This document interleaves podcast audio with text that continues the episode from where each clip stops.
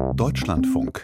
Sport am Samstag. Es ist der Auftakt nach der Winterpause in der Bundesliga bei den Frauen. Gestern Abend gewann Frankfurt gegen Freiburg und heute musste Tabellenführer Wolfsburg die erste Saisonniederlage hinnehmen. Das 1 zu 2 gegen Hoffenheim fasst Christopher Klein zusammen. Das haben die Wolfsburgerinnen schon lange nicht mehr erlebt, denn es war ihre erste Bundesliga-Niederlage seit fast anderthalb Jahren. Dabei gelang den VfL-Frauen ein Start nach Maß. Die Ex-Hoffenheimerin Jule Brandt traf schon in der ersten Minute zum 1 zu 0. Bis kurz vor der Pause passierte auf beiden Seiten nicht viel. Dann buxierte Felicitas Rauch eine Hoffenheimer Hereingabe unglücklich zum 1 zu 1 ins eigene Tor. Sinnbildlich an einem Tag, an dem kaum eine Wolfsburgerin ihre Normalform aufzeigen konnte. 20 Minuten vor Schluss konterte sich die TSG dann durch Nicole Biller zum Siegtreffer. Durch die 1 zu 2 Niederlage bleibt der VfL zwar an der Tabellenspitze, die Verfolgerinnen von Bayern München können morgen aber bis auf zwei Punkte heranrücken. Und darüber konnte ich vor der Sendung mit Helene Altgeld sprechen, die regelmäßig über die Bundesliga schreibt und die Entwicklung von Liga und Teams intensiv beobachtet. Ich habe sie gefragt, ob der Sieg der Hoffenheimerinnen heute in Ordnung geht. Ja, auf jeden Fall. Also ich denke, Hoffenheim hatte auch noch ein paar weitere Chancen, haben da sehr viele Konter fahren können. Also Wolfsburg stand da wirklich sehr offen hinten und auch vorne fand ich sie sehr fahrig, sehr hektisch. Also ich denke, dass es auf jeden Fall eine, eine verdiente erste Niederlage ist und dass Tommy Stroh, der Trainer von Wolfsburg, jetzt auch sehr viel zum Analysieren hat, bevor es jetzt in die heißen Wochen der Saison geht. Könnte das die Wolfsburgerinnen, die ja bisher so unglaublich souverän in dieser Saison wieder mal waren, noch ein bisschen zum Wackeln bringen auf dem Weg zur nächsten Meisterschaft? Ja, vielleicht. Ähm, ist natürlich jetzt sehr knapp geworden und Bayern könnte jetzt mit einem Sieg gegen Bremen morgen schon ziemlich eng ranrücken. Ich denke schon, dass es ein, ein spannender Meisterschaftskampf wird, obwohl Wolfsburg eben so souverän eigentlich war. Aber eine Niederlage und dann vielleicht noch eine zweite im Spiel gegen Bayern kann dann eben schon sehr viel verändern. Andererseits ist eben Wolfsburg auch so ein Team, das sehr ehrgeizig ist, ähm, das sehr viel an sich arbeiten will nach solchen Punktverlusten. Und ich glaube, dass, dass es vielleicht sogar einen positiven Aspekt da gibt in dieser Niederlage, dass wir jetzt wissen, okay, wir müssen wirklich besser sein in diesen entscheidenden Spielen. Wir haben da noch einiges, wo wir dran arbeiten müssen und das packen wir jetzt an. Ist diese Liga auch, weil Hoffenheim beispielsweise ähm, jetzt ja, mithalten kann, sie gehören ja auch zur Spitzengruppe dazu, auch Freiburg gehört noch zum erweiterten Kreis dazu, ist diese Liga spannender geworden als in den letzten Jahren?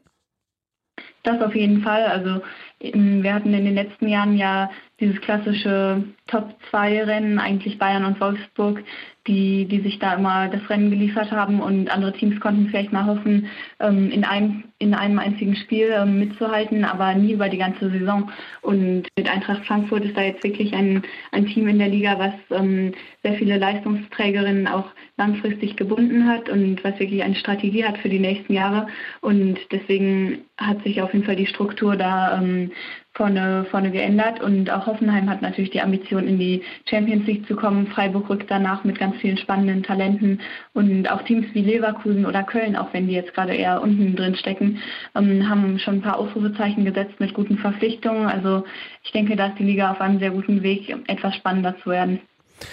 Potsdam ist wahrscheinlich als Absteiger schon gesetzt mit einem Punkt äh, aus den ganzen Spielen bisher überhaupt. Und dann gibt es noch die SGS Essen ähm, als zweiten Verein, der nicht sozusagen Abteilung eines bekannten Vereins ist, den man aus dem Männerbereich äh, kennt.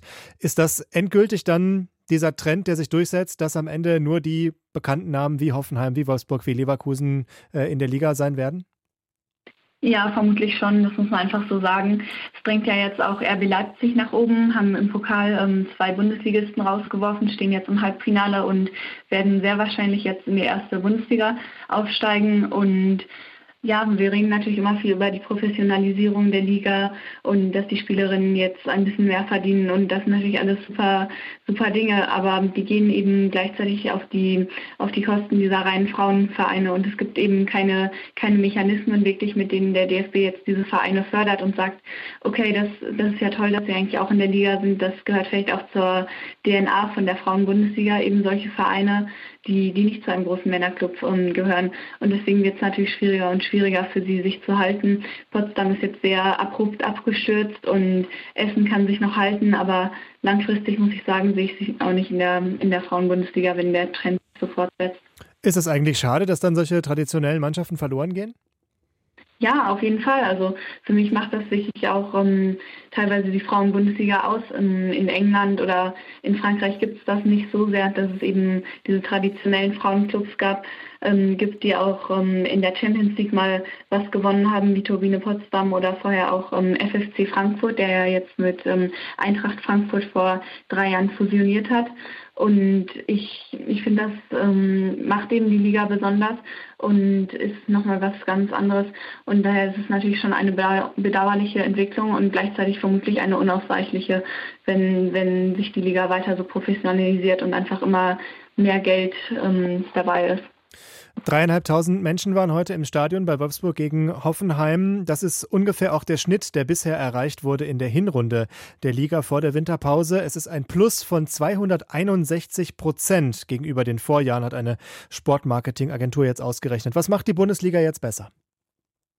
Ich denke, der größte Punkt ist eigentlich die EM, die natürlich im Sommer sehr viele Leute vor den Bildschirm gelockt hat. Das EM-Finale gegen England war das meistgesehenste Spiel in, im ganzen Kalenderjahr noch vor um, den Spielen der Männernationalmannschaft in Katar. Aber wenn ich da mal Und, kurz einhaken darf, wir hatten vorher auch schon mehrere Europameistertitel, Olympiasiege, Weltmeistertitel. Warum funktioniert das gerade jetzt? Ja, ich denke, das hat auf jeden Fall mit der Organisation vom Turnier ähm, zu tun, weil der englische Verband wirklich einer ist, der in den letzten Jahren den Frauenfußball sehr gepusht hat, da sehr viel Geld auch in die Hand genommen hat. Und in England gab es schon vor, vor dem Sommer jetzt eben diese großen Zuschauerzahlen, die wir jetzt auch in Deutschland sehen, mal mehr als 20.000 ähm, Zuschauer bei einem Spiel steht jetzt auch wieder ein, ein Finale an in England hier ähm, morgen und da werden auch wieder Zehntausende kommen. Also ich denke, das hat auf jeden Fall was damit zu tun. Und dann hat es jetzt eben die Bundesliga auch geschafft, den Hype mal mitzunehmen, weil wir haben ja gesehen, dass zum Beispiel 2011, wo, wo es die Heim-WM gab in Deutschland, dass es da eben nicht so war, dass es da kurzfristig schon diesen Effekt gab, aber langfristig ähm, ist das Interesse dann sogar zurückgegangen. Und jetzt ist es aber so, dass nicht nur die Spiele wie Wolfsburg gegen Bayern, sondern auch mal Bremen gegen Freiburg wirklich ähm, die Zuschauer in die Stadien ziehen. Und das spricht, glaube ich, für, für eine nachhaltigere und langfristige Entwicklung. Wo sehen Sie denn dennoch Verbesserungsbedarf? Wäre jetzt ein nächster Schritt zu sagen, wenn es dann schon die Männerclubs in der Liga sind, dass sie dann auch in die großen Arenen müssen, die Spiele? Ja, es ist natürlich schwierig, die, die Clubs da zu verpflichten, aber ich denke, viele machen das ja auch schon freiwillig.